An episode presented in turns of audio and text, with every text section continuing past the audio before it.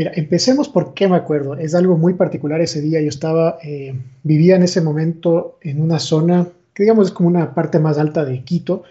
y estaba yo acostumbrado a ver los aviones aproximar eh, al aeropuerto. Y ese día justamente yo estaba viendo televisión, me recuerdo muy bien,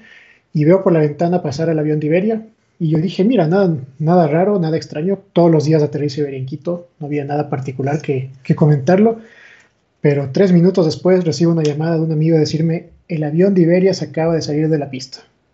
No te imaginas de ese momento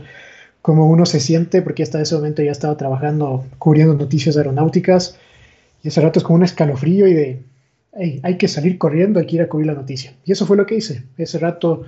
fui hacia el aeropuerto para tratar de tomar fotografías, obviamente estaba cerrado por la policía ya cuando llegué las vías de acceso, no se pudo realizar un acercamiento para ver más de, digamos, más próximo lo que sucedió, pero como vivencial te puedo contar que sí fue un día muy, más bien una tarde muy,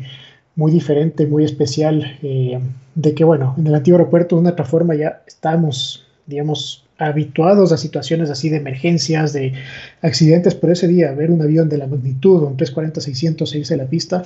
fue realmente impactante. ¿Quieres escuchar esta entrevista completa? Descarga ya el último capítulo de Aerovía